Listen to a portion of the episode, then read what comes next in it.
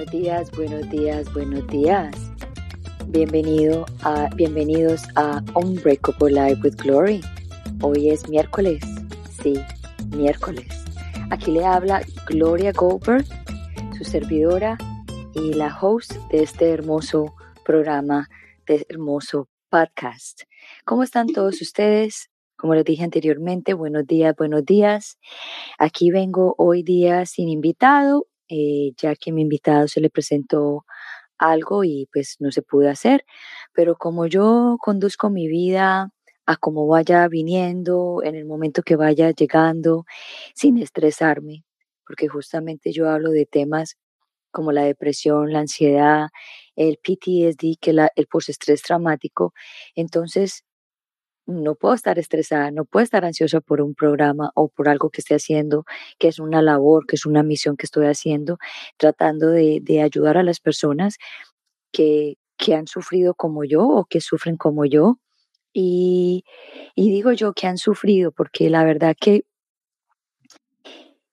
la depresión y la ansiedad van y vienen, van y vienen, van y vienen. Y yo recuerdo que cuando yo empecé a sentir las depresiones y las ansiedades fue cuando era muy niña. Pero uno cuando está niño no entiende el por qué, está como triste. Entonces cuando uno está niño, uno siente como una tristeza profunda, como, como un abandono.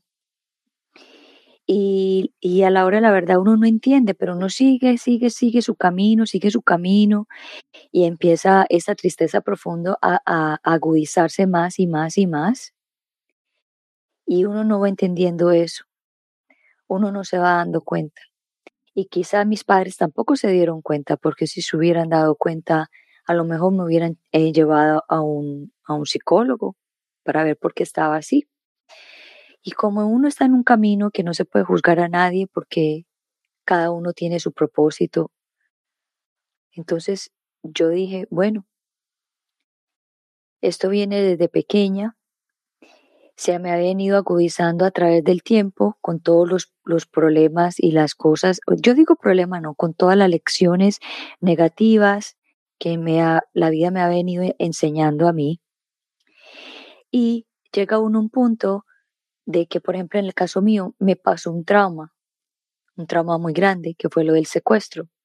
So, para las personas que apenas están conectando o que apenas me están conociendo y se preguntarán por qué hablo de la depresión, de la ansiedad y el estrés postraumático, porque yo he padecido de los tres. He padecido de depresiones, de ansiedades y PTSD, el postestrés traumático, que queda después de un trauma muy grande, y no estoy diciendo que mis traumas, mis traumas o mis traumas son más grandes que los suyos, o que los suyos son más grandes que los míos, o los suyos son menos que los míos. No se trata de cuál trauma es más, más grande que el otro, pero yo sé que en mi caso yo viví un trauma muy fuerte, que fue lo del secuestro. Y cuando estuve en cautiverio por 90 días en la oscuridad, eso pues marcó mi vida para siempre.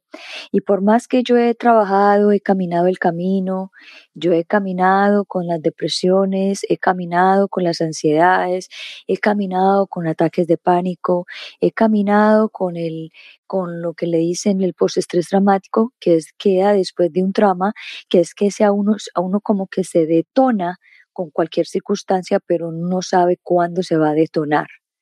Entonces eso queda en el cuerpo en la mente y en el espíritu después de un trauma eh, como por ejemplo como el mío. Voy a hablar del mío porque yo no puedo comparar mi trauma con ninguno otro. Entonces, yo me pongo a pensar y voy hacia atrás en mi vida. Yo voy para 50 años. Y cuando me pasó el secuestro, me pasó hace 25 años exactamente. Y digo yo, wow, 25 años me ha tomado a mí o quizá un poquito menos, yo para yo poderme empoderar y poder venir y hablar de estos temas, del secuestro, de los secuestrados, de lo que uno siente cuando uno está secuestrado, de las depresiones, de las ansiedades, porque yo todo esto lo cargaba en silencio. Y cuando lo cargaba en silencio, em, mantenía, era una persona que mantenía toda la defensiva, una persona muy peleadora, una persona muy agresiva, no tanto, no físicamente agresiva, pero agresiva en el sentido pues, rabiosa, eh, brava, una mujer con un temperamento tenaz. Y yo sé que el temperamento también está en mi familia, pero a mí, yo siento que a mí se me agudizó muchísimo, muchísimo a, a, raíz de tantas cosas pues que a, mí, que a mí me han sucedido en la vida, que son aprendizajes muy duros, pero digo yo, no cambio mi vida por ninguna otra, porque todo esto lo, he necesitado para poder prepararme y para poder hablar en público de mi historia, porque yo me estoy preparando es para hablar en público y también estoy preparándome para lo de mi libro, porque estoy escribiendo un libro, va a salir en inglés y después va a salir en español. ¿Y lo por qué lo quise hacer en inglés? Porque yo soy una mujer que me encantan los retos y dije yo, lo más complicado para una persona bilingüe, en el caso mío, que mi lengua primaria no es el inglés, sino el español. Entonces dije, me voy a poner el reto de, de, de, escribirlo en inglés. Lógicamente tengo una persona que es un coach writer, que es la persona que me colabora a mí a, a escribir el libro. Y es un trabajo en equipo, no es un trabajo de que yo sola lo estoy haciendo, es un trabajo en equipo y un trabajo muy intenso porque es para mí revivir cada momento de mi secuestro, que lo hago con mucho honor porque yo sé que, que mi historia le va a ayudar a muchas personas que, que lo necesitan. Porque yo he ido, por yo mi programa, yo lo doy para que otras personas que no tengan los recursos de ir a un terapista eh, o, o, o, o, que, o conseguir ayuda puedan tener la posibilidad de escuchar estos temas y de pronto sacar alguna enseñanza de ahí, de pronto cambiar un poco el rumbo de la vida en que está y poder llegar a ser un poquito más felices y más tranquilos. Entonces, aquí no se trata de hacer ningún milagro, aquí se trata de como de de hablar de estos temas para que otras personas vean que hablar de la depresión, que hablar de la ansiedad son temas que hay que hablarlos porque son cosas que nos pasa a todos. Y quizá uno muchas veces escucha decir, es que a mí nunca me ha dado ninguna depresión, a mí nunca me han diagnosticado. Es correcto, es válido todo eso, pero también hay tristezas profundas y las tristezas profundas se convierten a veces en una, en una cuestión tan profunda que hay veces que uno no quiere salir de ahí y empieza la mente o el ego, empieza la mente a decirle un montón de cosas a uno. Por ejemplo, les voy a hablar desde mi experiencia. Cuando yo estaba secuestrada, que empecé a sentir los síntomas de depresión, yo la verdad, antes de, de, de, haber estado secuestrada, yo nunca había sentido los síntomas de una depresión. Sí, sí sentía que muy jovencita, desde muy jovencita, vivía como, como aburrida, como triste, como ansiosa, y lo tenía todo, pero había algo dentro de mí que no me hacía feliz, había algo dentro de mí que no me dejaba ser, de estar tranquila. Y, y justamente me caso muy joven, me caso a los, a los 19 años, me caso a los 19 años, eh, por una razón que, que digo yo que no debía, no debía haberme casado, pero me casé porque me quería casar, porque me quería salir de mi casa. Y después eh, quedé embarazada y tuve a mi hija y mi hija eh, nació con problemas y también tuve ese, ese, ese, ese trauma de tener un hijo, de que el hijo no estuviera bien, de que el hijo estuviera en una incubadora por un mes y después los cuidados y dele que dele, o sea, era una cosa que no paraba. Pero yo no tenía como esa, como decir, ok, tengo los síntomas de depresión, porque no estaba muy clara qué es lo que tenía. No, Y seguí mi vida, seguí mi vida, seguí mi vida. Yo me acuerdo que hubo un momento de mi vida que muy, como muy loco, en el sentido muy, muy parrandera, muy, muy, hacía cosas que nada que ver. Y yo hoy en día me pongo a pensar que claro que había hecho todas esas cosas porque estaba pasando por un posparto. Habían cosas que, por ejemplo, cuando yo tuve a mi hija, yo no tuve ese momento de recibirla en mis brazos y, y poder estar con ella. Nada, fue como un choque. Yo tuve a mi hija y en el momento que mi hija salió, yo inmediatamente la intuición me dijo que mi hija no estaba bien. Entonces de ahí empezó como una ansiedad y, y una, una cuestión rarísima, pero más sin embargo no le paré tantas bolas como decimos nosotros, porque uno dice, bueno, esto es parte de la vida y uno no le para bolas. Y seguí, seguí con el tiempo, seguí con mi vida, seguí, seguí, seguí, inconsciente, muy inconsciente de muchas cosas. Ni siquiera la gloria que ven aquí hoy en día no es ni siquiera la gloria que había antes. Y pues de eso se trata, de crecer, de crecer y no de, de, de torturarnos nosotros mismos, de decir, wow, todo lo que hice, wow, oh my God, yo, yo no debía haber hecho esto o no debía haber pasado por esto. Ya eso no importa, lo importante es el ahora y el presente. Entonces me ocurre el secuestro a los 25 años. Y me acuerdo que estando secuestrada, como a los 11 días, empecé a sentir como un alivio, pero al mismo tiempo un alivio de decir, yo a los 11 días dejé, paré de llorar porque ya no me salían las lágrimas de tanto llorar día y noche. Ya mi cuerpo y mi mente estaban cansados y es cuando uno se siente como que, ok, me rindo, me rindo ante la vida, me rindo ante la vida y esto es lo que hay.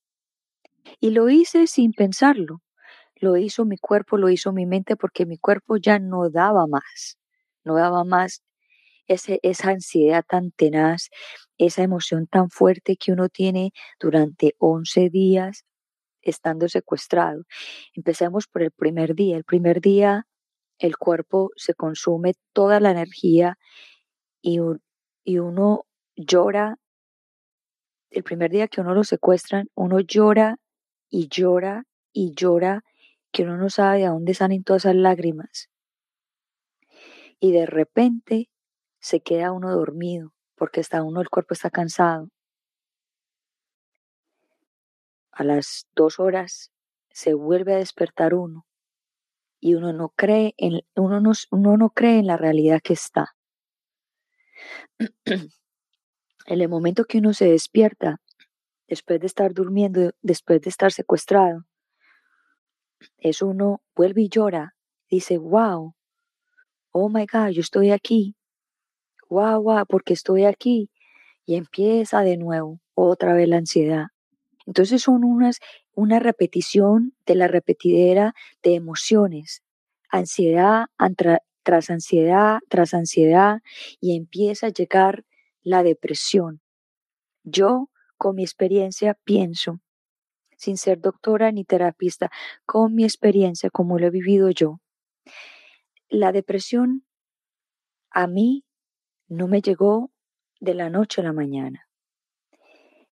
Y yo estoy convencida que las depresiones todas son diferentes y son causadas por diferentes motivos y cada persona tiene etapas de depresiones en diferentes momentos.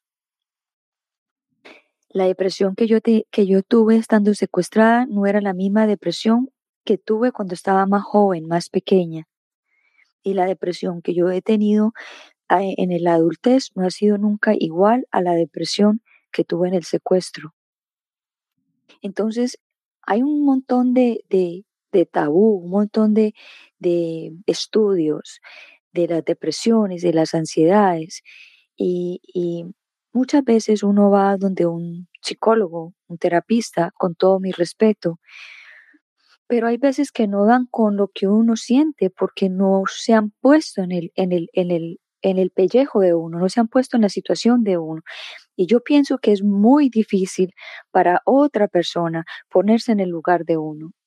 yo sé que hay estudios, usted puede estudiar muchísimo, comer libros, eh, capacitarse, sacar un montón de diplomados y cosas, pero si usted no entiende cómo se sienten los sentimientos y las emociones que pasan cuando uno está ansioso, de qué pasa cuando está deprimido, sí, en los libros dice los síntomas y cómo se qué pasa.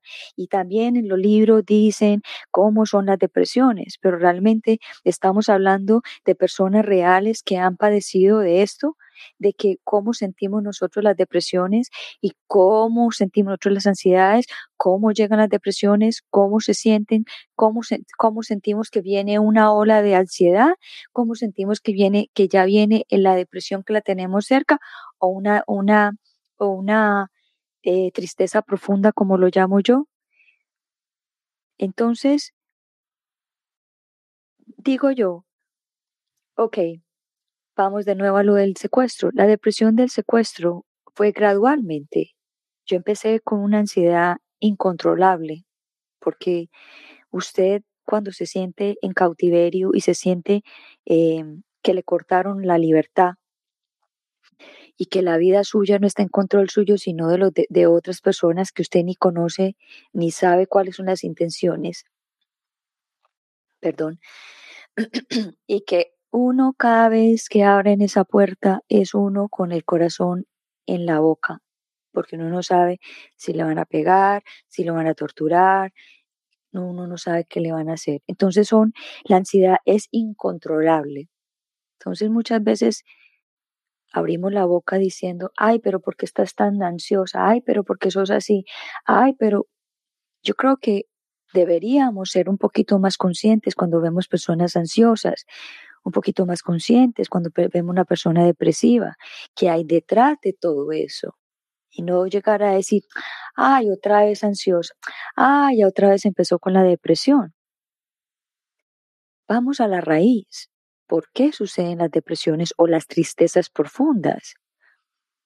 Y yo soy una persona que digo, si uno ha sufrido, sufrido no, o uno ha sentido, ha sentido todas estas emociones y las supera, a eso vino uno, a sentir todas esas emociones a superarlas y ayudar a otros a superarlas de la misma forma o mejorar la misma forma de la que uno hizo.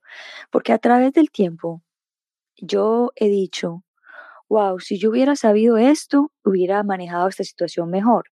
Si yo hubiera estudiado esto, porque lo he estudiado, he estudiado mi, caso, me he ido, ido hacia adentro de mi, de mi ser, de mis raíces, he buscado, como se dice, la, pata al combo, el, combo a la pata para, para eh, como atar caos, a ver de dónde vienen estas tristezas profundas. Y cuando encuentro las raíces de lo que pasó y por qué pasó y por qué me sentía así, entonces ahí digo yo, ah, ahora te entiendo, ahora te entiendo, te entiendo, te quiero mucho. Te lo dices a ti mismo, te quiero mucho. Sé que pasaste por un momento muy difícil, y te quiero mucho. Y en ese momento uno se abraza con uno mismo y uno dice, sabes, eh, perdona por no haberte entendido, por no haber entendido tu situación. Entonces, mi depresión en el secuestro llegó gradualmente, gradualmente, después de esa ansiedad tan tenaz que le da a uno, esa pensadera imparable. Es una pensadera que no para.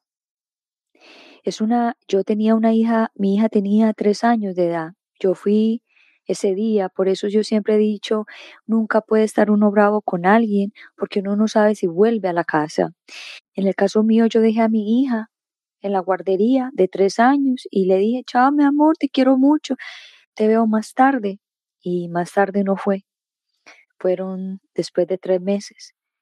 Y lo único que yo pensaba en ese secuestro los primeros días era mi hija, ¿quién va a recoger mi hija? ¿Quién la recogió? Yo sé que mi familia la iba a recoger, yo sé que alguien de mi casa lo iba a hacer, pero cuando uno está en esa situación, yo pensaba era en ella, en mi hija de tres años, y yo le decía a Dios, Dios, ¿por qué a mí? ¿Por qué a mí? Y yo sé que esta conversación que estoy teniendo en este momento lo tienen muchas personas.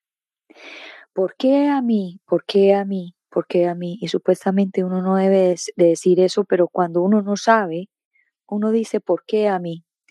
Y yo le decía esto a Dios. Dios, ¿por qué me tienes en esta situación? ¿Qué he hecho yo para yo merecerme estar secuestrada? Mira todo lo que yo he pasado con mi hija desde que nació, que casi se me muere, que agonizó tres veces, que, que no tuve una, una, un nacimiento con ella mm, tranquilo, sino también lleno de ansiedad, lleno de preocupaciones y lleno de, de, de, de, cosas que me martirizaban en la cabeza, de culpas, de sufrimientos, de dolor. ¿Por qué más dolor? ¿Por qué más sufrimiento? ¿Qué estoy pagando yo aquí? ¿Qué estoy yo haciendo? Y me yo me pregunté eso muchísimas veces, enojada, brava con la vida, brava con Dios, brava, pero brava, laica. Era un, era, yo, yo, yo era entre un llanto incontrolable, un desespero incontrolable, una ansiedad incontrolable, era una cosa que mi mente no paraba y que cuando me traían la comida, me acuerdo que me la comía así como así, me, me tragaba la comida como para llenarme, pero no estaba viviendo absolutamente nada, estaba viviendo en un momento de dolor y sufrimiento, la cosa más profunda, la cosa más, la cosa más oscura. Y, y ya después de 11 días, empecé como que el cuerpo ya no pudo más y empecé como a calmar, mi mente empezó a, calmarse porque ya me rendí, me rendí ante la situación. Y me acuerdo que cuando me rendí, me acuerdo que dormí, me quedé dormida y dormí casi por casi 18 horas. Hasta ellos estaban, hasta los secuestradores estaban preocupados porque estaba durmiendo demasiado era porque ya el cuerpo estaba completamente caído de, de todo ese sufrimiento, de todo ese dolor. Imagínate, mente, cuerpo, alma, los tres funcionando al mismo tiempo y, a, todo vapor, como un tren, como un tren sin parar, como un tren que se va, que se va a explotar. Y lógicamente esa, cuando yo dije, bueno, no hay nada más que hacer, estoy en esta, en esta situación, la tengo que aceptar. Y así fue. Pero más sin embargo, yo sentí una caída después, que fue cuando empecé, que ya quería era dormir y dormir y dormir y dormir. Y me acuerdo tanto de esto, de que yo dormía y yo decía, me levantaba y decía estas palabras. Ay, ¿qué horas serán? Porque yo perdí el tiempo, porque le quitan el tiempo, le quitan la libertad, le quitan el tiempo, le quitan el reloj, no puede ver el día ni la noche, eso se, se pierde uno en el momento, se pierde. Y yo comparo eso ahora con, el, con lo que estoy viviendo en este momento, que he cogido mi vida a como venga, pues así estaba viviendo yo el secuestro, a como viniera. Se me había perdido el tiempo, se me había perdido el día, la noche, ya no sabía en qué momento estaba, en qué día estaba, cuál era el día, cuál era el mes, no sabía. Y me acuerdo que, que yo decía, ah, yo voy a dormir más para ver si se va el tiempo más rápido. Yo y volvía y yo lo que hacía era dormía, me traían la comida, comía, volvía y me acostaba y seguía durmiendo. Me volvía, me traían la comida, comía y me seguía, seguía durmiendo. Y así me la pasó me la pasé por días y días y días para poder comer tiempo, para poder yo decir, ya casi voy a salir, ya casi voy a salir, yo voy a cortar el tiempo durmiendo. Y lo que yo no sabía era que yo me estaba deprimiendo. Hasta que un día de tanto dormir, de tanto alterar, mi mente, de tanto alterar mi sistema completo, y sistema nervioso se volvió, como se dice vulgarmente, nada. Empecé a que un día me trajeron la comida y no me podía parar de la cama físicamente. Y yo sentía mi cuerpo súper pesado. y él, me acuerdo que el secuestrador llegó con la comida y me dijo, levántate. Le dije, no puedo. ¿Cómo que no puede? No, no puedo, no sé. Mire, mire, me trato de levantar y no puedo. Yo ya no podía. Y el hombre puso la comida en el piso y me levantó y me dijo, oh my God. Y volví y me, me, desplomaba. Y me decía, pero no te puedes quedar sentada. No, no me puedo quedar sentada. No puedo, no puedo. Aquí tengo personas que me están escribiendo. Sergio, ah, Sergio, gracias por estar aquí. Dice, gracias por compartir. Es sanador para ti, para muchos. Sí, señor, aquí estoy. Sandra, Sandra, hola, ¿cómo está? Buenos días, gracias por estar aquí. Ah, no es lo mismo el libro, ah, correcto, no es lo mismo que la realidad, totalmente de acuerdo. Em, por eso estoy aquí, por eso estoy aquí hablando de este tema, de este tema, eh, porque yo sé que muchas personas lo necesitan y yo, esa es mi misión y yo la siento y por ejemplo, hoy que, mi, mi, programa siempre es a las 8 de la mañana, pero como mi, mi, mi, mi invitado me canceló anoche, dije, bueno, hoy tengo la oportunidad de cuidar a mi nieto, porque mi hija está pasando también por, un, por una depresión postparto. Y dije, le dije yo a mi hija, venga, yo duermo con el niño, de que mañana no tengo el programa en la mañana. So dije, bueno, todo salió perfecto, porque al mismo tiempo yo también estoy sanando esa parte con mi nieto del tiempo que yo no pude tener con mi hija cuando nació. Entonces la vida es perfecta. En casa como que casa como un rompecabezas, pero casa como un rompecabezas hasta que usted lo ve, hasta que usted lo es consciente cuando lo ve. Y dije, bueno, voy a, voy a estar con él toda la noche, mm, voy a aprovechar porque yo no me pierdo el baño de él en la mañana, él apenas tiene un mes entonces todo esto es como para mí una alegría y un, y un revivir de, de lo que no pude con mi hija, pero entonces lo estoy haciendo con mi nieto y la verdad que todo es perfecto y doy gracias de que mi invitado no pudo porque aquí pues estoy aquí, dije yo tengo que hablar algún día a solas porque mucha gente no conoce mi historia del secuestro y por qué creé yo el, podcast y por qué yo hablo de estos temas de la depresión y la ansiedad, el PTSD, que es el postestrés traumático, es porque yo he estado en esas situaciones.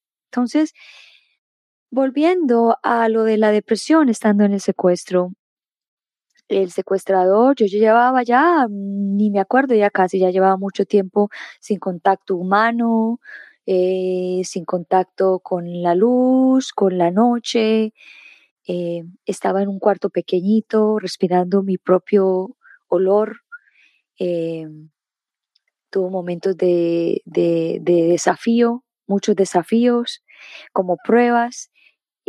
Una de las anécdotas que me acuerdo que es muy hermosa, una anécdota muy hermosa y que se ha quedado conmigo y por eso eso mí, el secuestro me ayudó a ser humilde y, muy sencilla en muchas cosas. No soy humilde en, otras cosas porque todos tenemos nuestras cosas, no podemos llegar a decir es que yo soy muy humilde, yo soy muy esto, no, porque sí, yo soy humilde en ciertas cosas, pero me falta ser más humilde en otras, entonces nunca acabamos como que de, de crecer, nunca acabamos como de conocernos más. Entonces hay una anécdota muy bonita que las quiero, la quiero compartir con ustedes y que yo la aplico en este momento. Em, yo hace dos años vengo siendo minimalista, minimalista reduciendo lo que gasto, eh, lo que compro, comprando cosas conscientes, de dónde estoy comprando las cosas. O sea, muy consciente en lo que estoy comprando, en lo que estoy haciendo, si me voy a poner lo que voy, lo que estoy comprando, porque tuve un problema también de que tenía compras compulsivas, porque después de un secuestro, pues viene el, el post yo digo el post, el post secuestro. Entonces vienen muchas cosas que le pasan a uno cuando uno no se trata de la, de la, de la manera correcta. Entonces, volviendo de nuevo al cuento, a la historia del, del, que le iba a contar, que iba a compartir con ustedes, para no salirnos un poco del contexto, en una de esas, en uno de esos momentos del secuestro, que les digo yo que me, que, que me reta, que yo digo, Dios me retó o el, o el momento me retó. Yo venía muy, una mujer muy,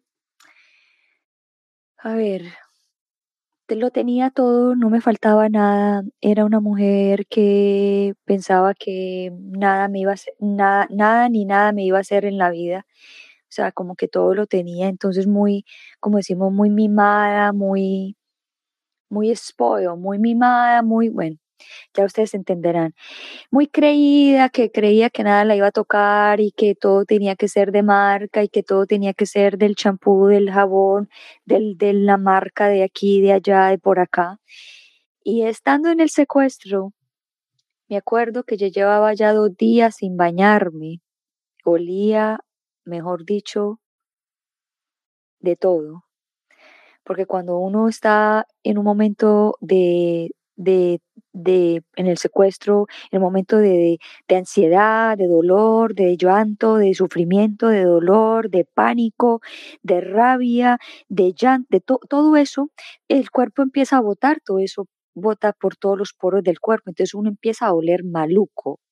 Y, y uno piensa que, ay, no, es que, es que a uno nada lo toca. A mí me tocó eso ol- oler maluco, yo olía el olor mío, yo orinaba, no tenía con qué secarme, yo hacía el número dos, no tenía con qué limpiarme por algunos días y sin bañarme, entonces olía tenaz.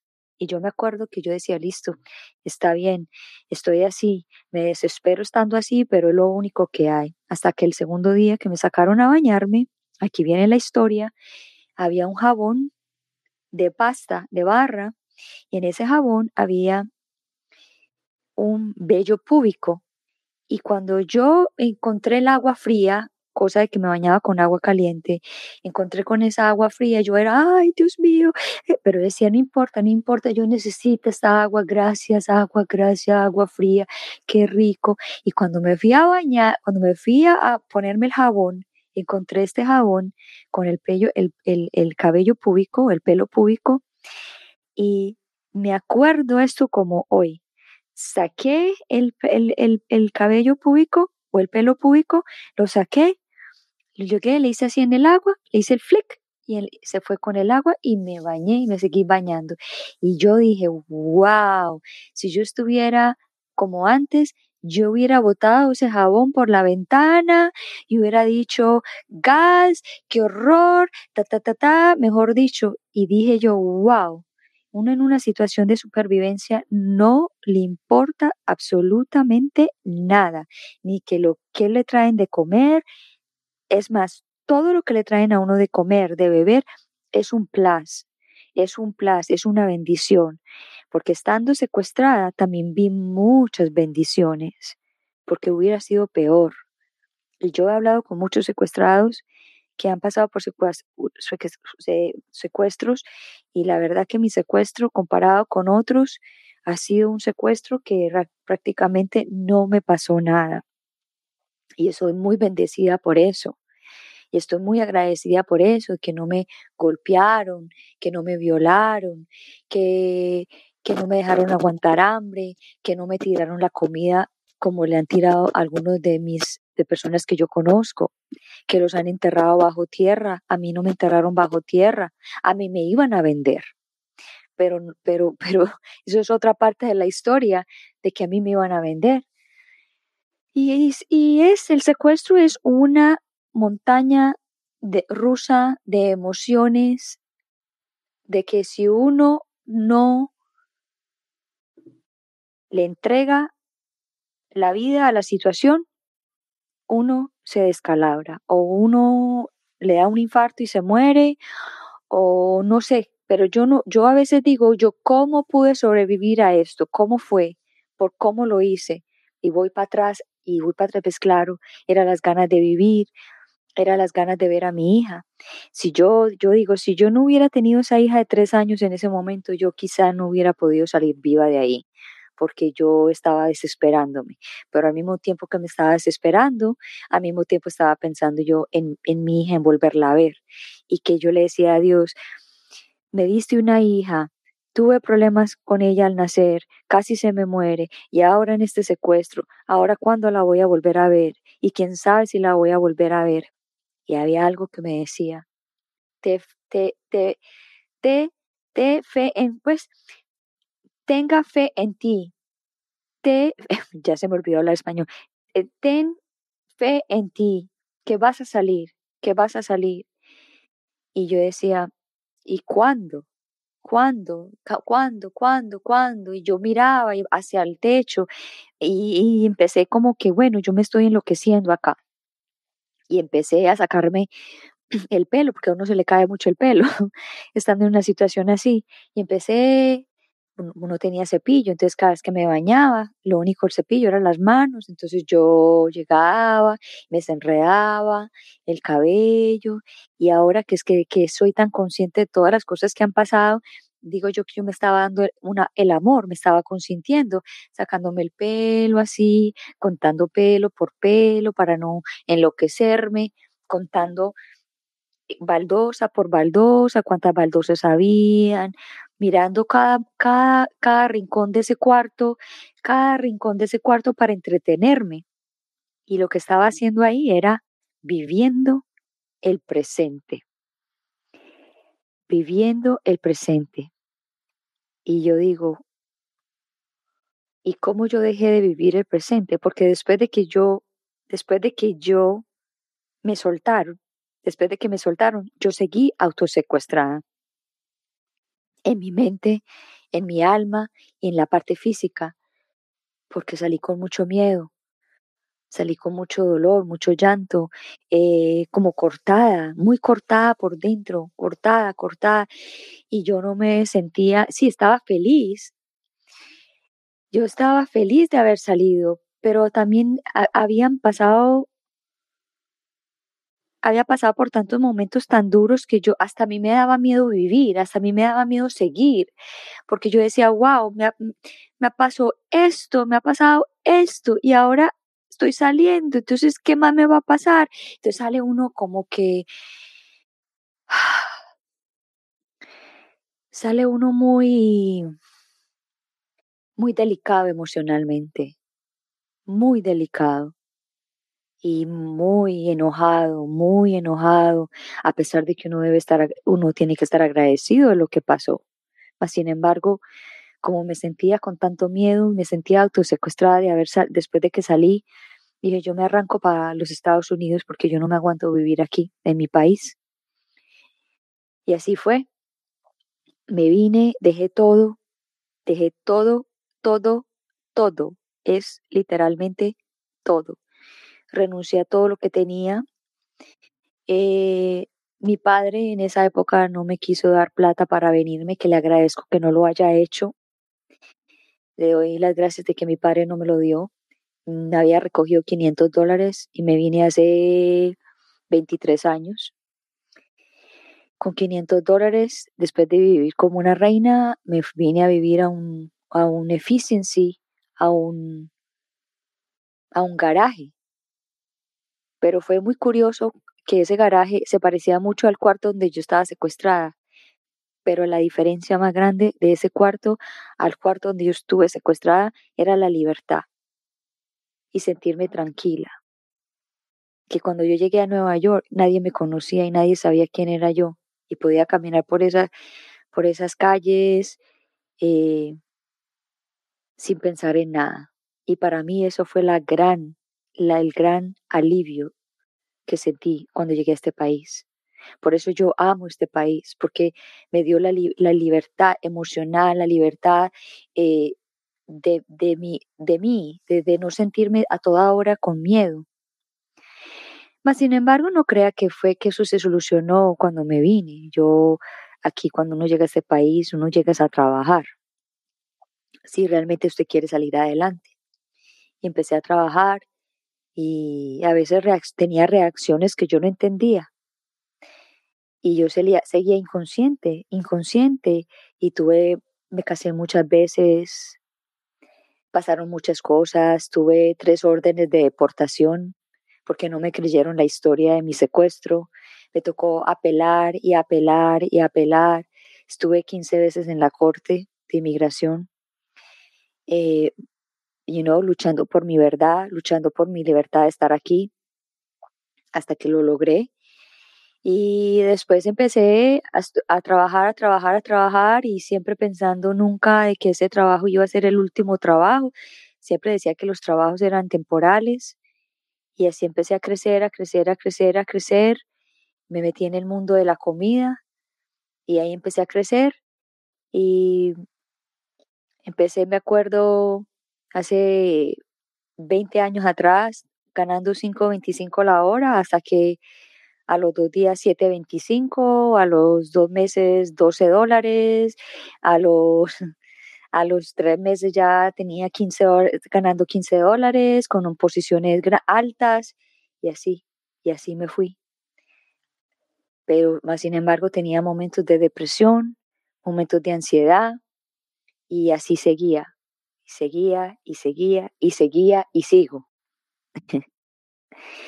Aquí sigo sigo, sigo dando mi historia para ustedes, regalándole a ustedes esta historia que yo sé que va a ser para la humanidad, para las personas que vienen en el futuro, que van a, de alguna otra forma, van a pasar por situaciones eh, malucas. Eh, porque dicen que uno antes de nacer escoge todas estas situaciones? Yo han, habido muchas teorías de creer o no creer, eso ya es cuestión de cada uno, pero yo digo que yo estoy aquí en esta vida, eh, encontré mi misión, que es aquí venir con mi podcast Unbreakable Life with Glory, donde lo pueden encontrar en Spotify, en iTunes, en todas las plataformas. También vengo todos los miércoles en vivo a las 8 de la mañana, hora de Miami, y hoy en la tarde vengo a las 3 de la tarde, hora de Miami, con, en inglés. Eh, vamos a estar con Julian Paulsin para las personas que, saben inglés. Vamos a hablar eh, de cómo de cómo vivir una vida sin tanta preocupación. Y yo sé que muchas personas en este momento están preocupadas por muchas cosas, preocupadas por salud, preocupadas por el trabajo, preocupados por una relación, preocupados por, por, los hijos, preocupados por una mamá, por un papá que están enfermo, preocupados por muchas cosas. Y los sentimientos son iguales. Los sentimientos de tener de tener un problema de pareja son iguales a los, a los sentimientos que tiene uno cuando tiene problemas en el trabajo, los mismos sentimientos tiene uno cuando tiene personas enfermas, y su, etcétera, etcétera. Es lo mismo. Simplemente que cada uno le da su punto de vista y lo vive de diferente forma, que hay que respetarlo muchísimo, porque yo no puedo, uno no puede pretender, ni nunca puede pretender de que las otras personas entiendan su situación, de que otras personas se pongan en los zapatos suyos. ¿Cómo se van a poner zapatos de uno si no han vivido nada de lo que uno ha vivido? Es muy difícil pedirle a alguien que, que lo entienda a uno. Y eso me ha pasado muchísimo a mí. Yo he tenido parejas que no han podido entender lo que yo he vivido, que no han podido tener Ah, yo digo, esa compasión, ese entendimiento, no lo han podido tener. Y no los culpo, porque no se puede, no se puede culpar. Yo no le puedo pedir a alguien que no ha vivido algo que lo viva como y que lo sienta y pero no han tenido esa parte de compasión. Y los entiendo. Y seguramente yo estuve con ellos para yo también aprender a, quererme yo misma, a valorarme yo misma, porque después de, de un secuestro, de un trauma grande, el autoestima se baja, muchas cosas se bajan, muchas cosas pasan. Uno es el, como digo yo, nosotros los colombianos, uno es el berraco, o digo yo la berraca, que que yo me caigo, me, me entierro y me vuelvo y me paro. Y hay veces que he tenido todo y hay veces que la vida me lo quita todo. Tanto como la libertad, me ha quitado la libertad, me ha quitado parejas, me ha quitado dinero, me ha quitado hijos, también perdí un hijo. La vida me ha quitado muchas cosas, pero también me ha, me ha dado muchas otras. Entonces, como dicen, la vida es un balance. La vida es un balance de quitar y recibir, de, dar. Entonces, yo los invito a todos ustedes, a las personas que están en ese, en ese momento oscuro o esa, no llamemos esto como depresión, un momento de tristeza profunda, de que esto es pasajero. Estamos aquí pasando, pasando, pasando, y estamos aquí en el, en el, en la, ¿cómo se? En la escuela de la vida. ¿A qué viene usted para acá? ¿Viene, ¿A qué viene usted para acá? ¿Por qué le pasan todas estas cosas? ¿Para qué te están preparando? ¿Qué hay más allá? Sí, hay muchas teorías. Muchas teorías. Cada uno piensa y cree lo que quiere. Pero lo que yo creo en este momento es que todo este aprendizaje que yo tuve a través de mi vida es lo que estoy haciendo hoy, dándole a ustedes esta historia que digo yo, la historia del secuestro es una historia llena de bendiciones, llena de, conocimiento, una, una, historia llena de tenacidad, una historia llena de dolor, de sufrimiento. O sea, haz de cuenta que ahí está todo, el merengue de todo, de todo. Entonces dicen que a uno le dan las situaciones con las que uno puede lidiar. y yo digo, wow. Entonces, gracias por confiar en mí, por, por creer en mí de que yo puedo salir adelante en cualquier situación. Y ese es mi único mensaje, de que todos ustedes pueden. Todos, todos pueden. Lo que pasa es que necesitamos unas ganas de querer y de poder, unas ganas de vivir, unas ganas de, de amar la vida, unas ganas de apreciar este momento, de decir, pues puchica, estoy vivo, estoy viva, no importa lo que está pasando, esto es temporal, todo es temporal.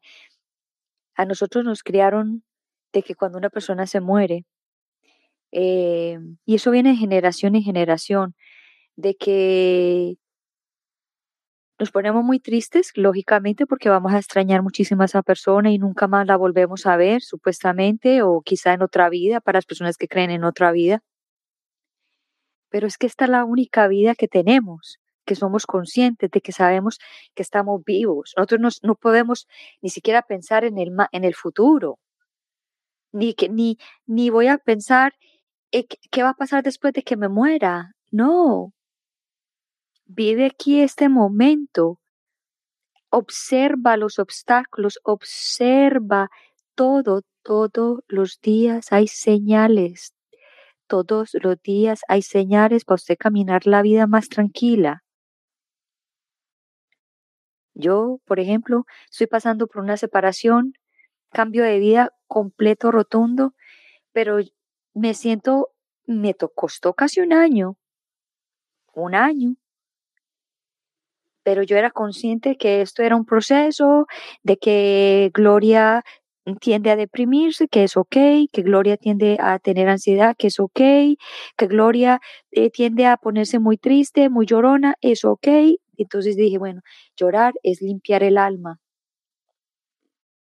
Sentirme triste es darme cuenta de que es un momento para mí, para pausar, un momento para dormir, un momento para salir y conectarme con la naturaleza, un momento para ir a nadar, un momento para conectarme con mi familia. Entonces todas esas tristezas profundas son para eso, para una pausa, pausa, porque estoy triste. ¿Qué me pasa? ¿Por qué estoy triste? ¿De dónde viene esta tristeza? Bueno, estoy triste porque me pasó esto, pero en realidad estoy triste porque me pasó esto o porque debajo de esto hay algo más que me está martirizando y me está molestando hace muchos años. Y, y porque qué me está martirizando hace muchos años y de dónde viene eso que me está martirizando de tantos años. Cuando estaba chiquita, cuando estaba de 7 años, cuando estaba de 10 años, cuando estaba de 14 años, cuando estaba de 15, cuando estaba de 20, cuando estaba de 25, cuando estaba de 30, cuando estaba de 40. Entonces no crea que las depresiones solamente vienen de la, de la, de la, de la niñez. Sí, las bases y muchas cosas de nosotros vienen de la niñez, 100%. Pero también a, través del, tiempo nos vamos encontrando con cosas que no las esperábamos y que nos están enseñando a ser mejor, a transformarnos, de que, de que, no, que cada vez que nos levantemos y abramos los ojos, digamos, wow, gracias Dios. Yo, por ejemplo, anoche, eh, que el niño se levanta a la una de la mañana, a las tres de la mañana, a las seis de la mañana, a tomar su, su tetero, yo me levantaba y no con ese sueño, ay, qué sueño, ay, toma el tetero rápido porque tengo mucho sueño, no. Yo, me, yo llegaba y le daba el tetero al niño anoche, yo decía, Gracias Dios que tengo esta oportunidad de darle el tetero a este bebé, que yo no tuve esta oportunidad. Gracias, gracias. Y no importa que mañana esté cansada y, me, de pronto tenga que dormir en, en, el día una o dos horitas, pero no importa porque estoy aquí con este bebé aprovechando esta oportunidad que mi Dios me está dando y que mi hija me está dando a mí para poder yo superar y seguir para adelante y crecer y sanar esa parte que quedó por allá cuando tenía 21 años, cuando tuve mi hija, que no sanó y que quedó ahí, y que cuando perdí mi otra hija, también que pude sanar esas dos, esas dos partes, mi hija y mi hija que se fue, que perdí. Entonces, digo, bueno, Dios le da una oportunidad siempre y hay que agradecerlas y la verdad que yo les deseo a ustedes y quiero siempre para ustedes que se sientan mejor, y que estos programas que yo les traigo a ustedes es para ustedes, es para que ustedes tengan una hermana, un hermano, un tío, una tía o alguien que conozca que tengan problemas emocionales. Yo sé que hay problemas emocionales muy complicados y que se toma se toma otra diferente forma de conllevarlos, pero, pero yo aquí estoy para las personas que están en ese momentico de que que creen que no creen y también para los que creen que se pueden levantar de una depresión.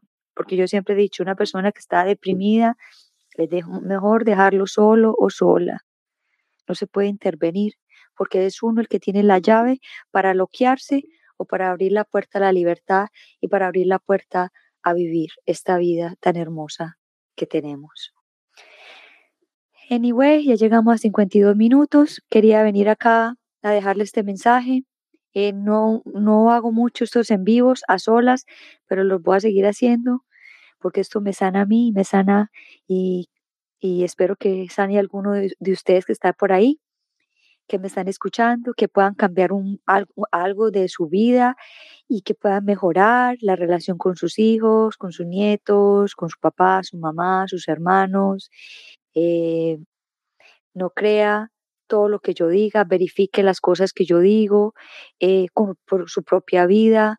No soy perfecta, soy perfecta ante los ojos de Dios, pero cometo muchos errores que me hacen imperfecta para que para yo verles en imperfecciones como algo grandioso para llegar a la transformación, a la perfección ante los ojos de Dios, aunque mi Dios los ve siempre a nosotros perfectos.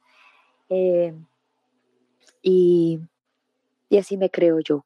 Yo me creo perfecta, soy completamente perfecta, imperfectamente perfecta.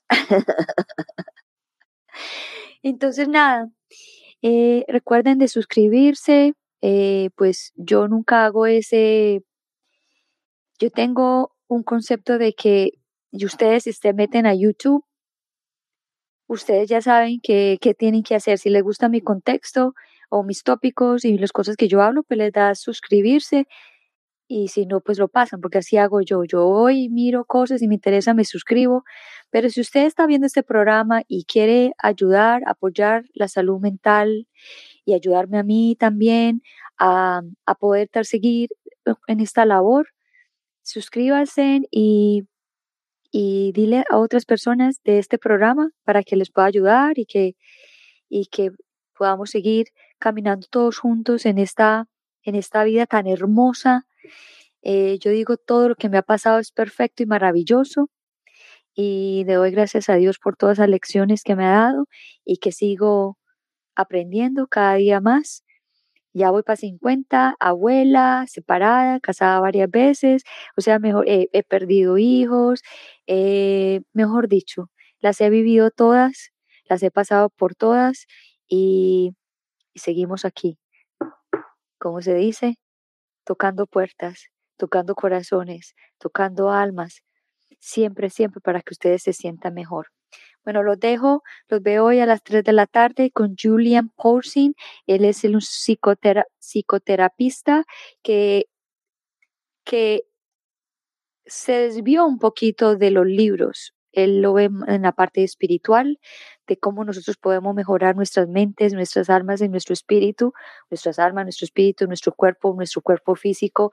Eh, todo esto a través de otros métodos budistas y él acaba de llegar de, creo que del, de la India, acaba de llegar de la India, de estar con los, con los monjes tibetanos o con los, no sé, él nos vendrá a contar con quién estuvo y nos cuente la historia y prácticamente es casi que un monje, no lo es porque es casado, porque supuestamente los monjes no se casan.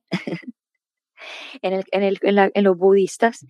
Entonces, nada, los espero a las 3 de la tarde, hora del este, hora de Miami, y en inglés. Y si quieres aprender inglés, pues entonces conéctate esta tarde. Y nada, nada mejor que hablar otro idioma y poder entender otras cosas y abrirse más al mundo y no quedarse solamente con lo que nos muestran o con lo que nos dicen. Siempre, siempre, siempre, siempre verifiquen todo lo que la gente habla, siempre verifiquen todo lo que la gente predica, porque no todos tenemos la razón y no siempre todo es la verdad. Yo puedo estar tan equivocada o como puedo estar tan diciendo tanto la verdad. So todos es, depende de su mentalidad y de lo que usted piensa y lo que usted cree. Lo único que yo les digo es que los quiero mucho y gracias por acompañarme en Unbreakable Life with Glory, de podcast. Y los veo a las 3 de la tarde, hora del este, hora de Miami. Y recuerden de suscribirse, por favor. Ah, y ¿dónde me pueden ver? Aquí tengo, ¿dónde me pueden ver? Me pueden ver en Instagram como Gloria Gold 1111. Voy a ver si lo encuentro acá para ponérselos a ustedes ahí. Eh, ¿Qué hago yo en mi Instagram? Yo hablo de, de todo, de mi vida, les cuento lo que estoy haciendo, lo que no estoy haciendo, cómo es mi vida diaria. Hay veces que aparezco, a veces que no aparezco, porque créalo o no, soy a veces muy introvertida, no todo el tiempo, pero tiendo a ser introvertida, tiendo a que me guste mucho el silencio. Y yo digo a veces, el a mí me quedó la, chispa del silencio cuando estuve secuestrada, porque yo digo que el secuestro fue la escuela más grande de mi vida, donde, mm, donde descubrí el silencio. No tenía más, no tenía otra cosa más que hacer, sino que estar en silencio. Entonces como que me quedé con esa, con ese, digo yo, con esa cuestión del silencio. Entonces tiendo a veces a meterme hacia adentro y cuando estoy hacia adentro no me gusta postear nada o hablar nada, simplemente aparezco y desaparezco, porque no me gusta tampoco como que cansar a la gente. Esa no es mi misión. Mi misión es darte tranquilidad y paz y compartir mi historia con ustedes y que ustedes se sientan un poquito mejor. Nada más. Los quiero mucho. Los veo esta tarde y nos vemos pronto y gracias por compartir y gracias por estar aquí. Gracias a todos los que estuvieron aquí, a Jorge, a Sergio, a, a ver, ¿a quién más vi por aquí? A Sandra, Escobosa. Gracias, gracias a todos por estar aquí. Los quiero mucho y gracias por compartir. Chao, chao.